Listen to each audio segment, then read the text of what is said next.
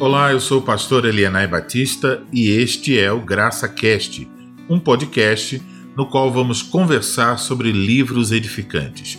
Esse podcast é uma parceria entre o site Toda Escritura e o projeto Filhas da Graça.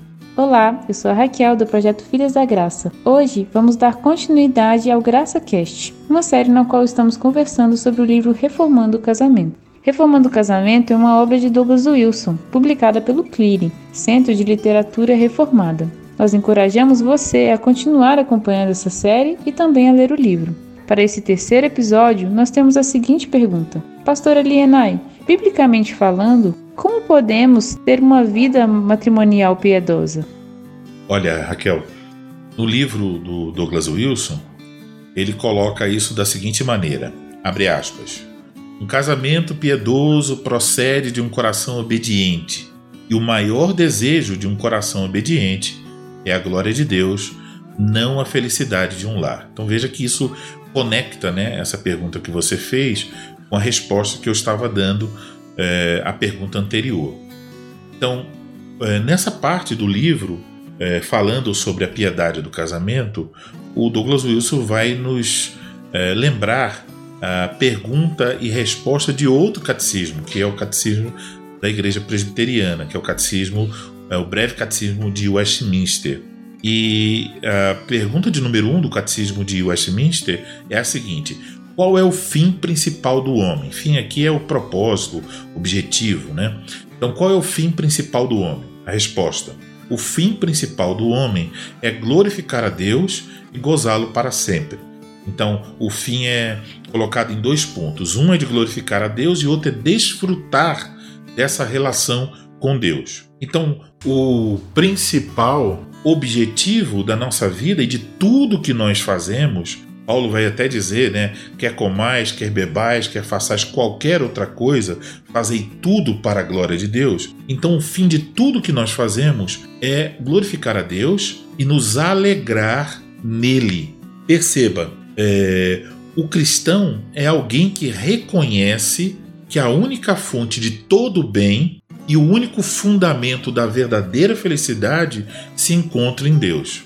Então, pensando assim, qual o principal objetivo de um casamento cristão? A resposta é glorificar a Deus. Então, uma consequência disso é que a glória de Deus se torna mais importante que a nossa felicidade no lar mais importante que o casamento, mais importante que o esposo ou a esposa, mais importante que os filhos. O foco principal da nossa vida é glorificar a Deus. Então, um casamento piedoso, em resumo, ele se evidencia é, não simplesmente naquilo que é feito dentro dele, por assim dizer, mas ele se evidencia na, no, no próprio objetivo desse casamento. Casamento é para glorificar a Deus. E aqui então, é, se vocês me permitem, eu quero mencionar ah, uma, uma, parte um pouco mais filosófica, vamos dizer assim. Tem um livro chamado A Doutrina Cristã, de Santo Agostinho.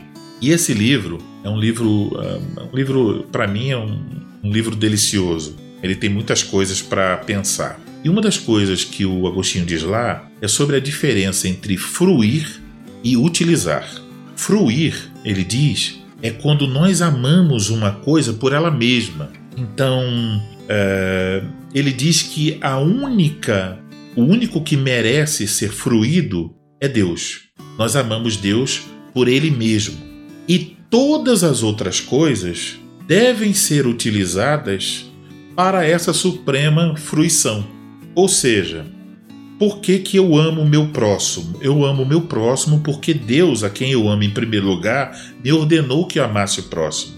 Então eu amo o próximo, mas amar um próximo é um meio de amar a Deus. Então a, o amor a Deus vem em primeiro lugar.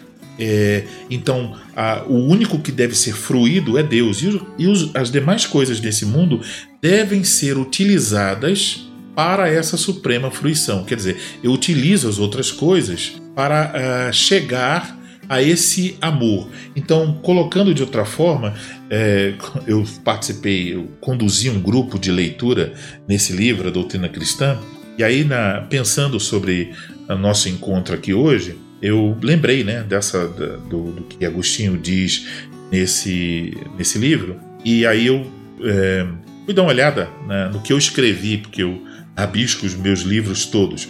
E uma coisa que eu escrevi é, lá no capítulo 22 do, do livro A Doutrina Cristã foi o seguinte: todos os nossos relacionamentos devem ser um meio para desfrutar do Deus triuno. Então, os relacionamentos humanos, eles não são um fim em si mesmo, eles são um meio para que nós venhamos a glorificar a Deus e a desfrutar do nosso relacionamento com Deus.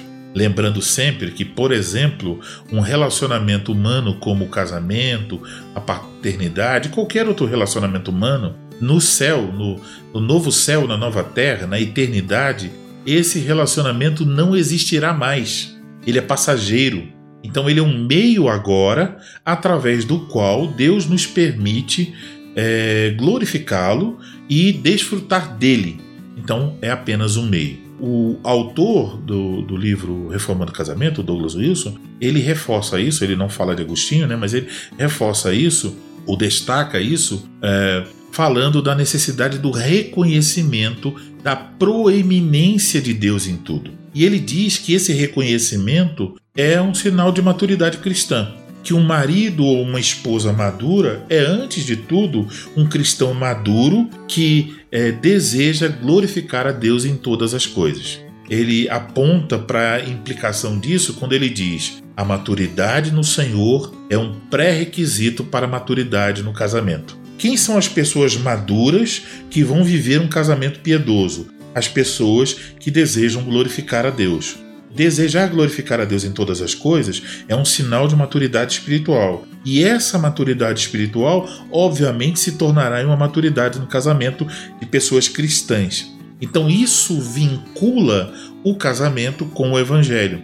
O casamento sempre vai refletir o tipo de cristianismo que nós temos abraçado. Se nós formos cristãos superficiais, sem dúvida, o nosso casamento será superficial. Pode até parecer profundo aos olhos humanos, mas aos olhos de Deus será superficial. Se formos infiéis ao Senhor, os frutos dessa infidelidade, eles vão aparecer de alguma forma no casamento. Então não há como colocar a nossa relação com o Senhor em um compartimento e a nossa relação com o cônjuge em outro compartimento. A vida perante Deus é uma só e a proeminência de Deus deve abranger também o casamento. Assim, se alguém quer crescer em maturidade para um casamento que glorifique a Deus, deve estar certo de que igualmente essas pessoas estão dispostas a lutar por crescimento e maturidade em Cristo. Não tem como ser mais maduro no casamento sendo imaturo na relação com Deus. Essas duas coisas estão unidas e se alguém ignora isso, já está fadada ao fracasso.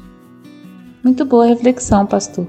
Dentro do que o senhor falou, então, nós podemos dizer que a maneira como enxergamos e vivemos o casamento está totalmente relacionada à nossa teologia? Exatamente, Raquel, exatamente.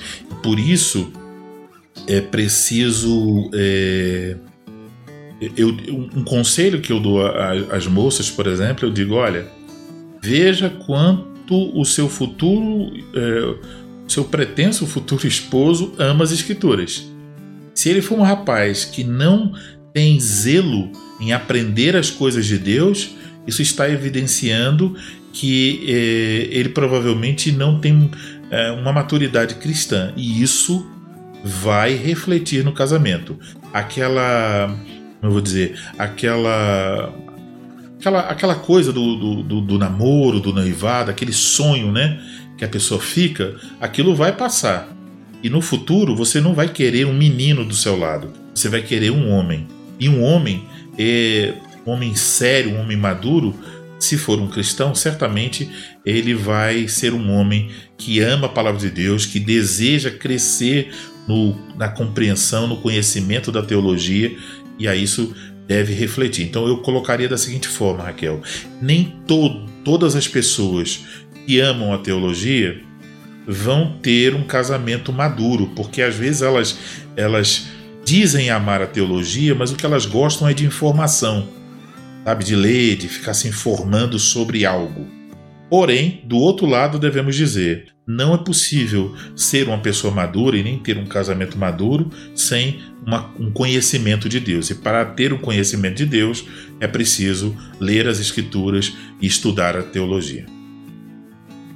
Encerramos assim o terceiro episódio do Graça Cast. Muito obrigada, pastora Elienay. Muito obrigada a você que esteve nos escutando. Permitindo o Senhor, em breve nós postaremos o próximo episódio. Pedimos que se esse episódio foi importante para você, foi edificante, que você compartilhe e deixe um comentário. Até o próximo episódio e que Deus te abençoe.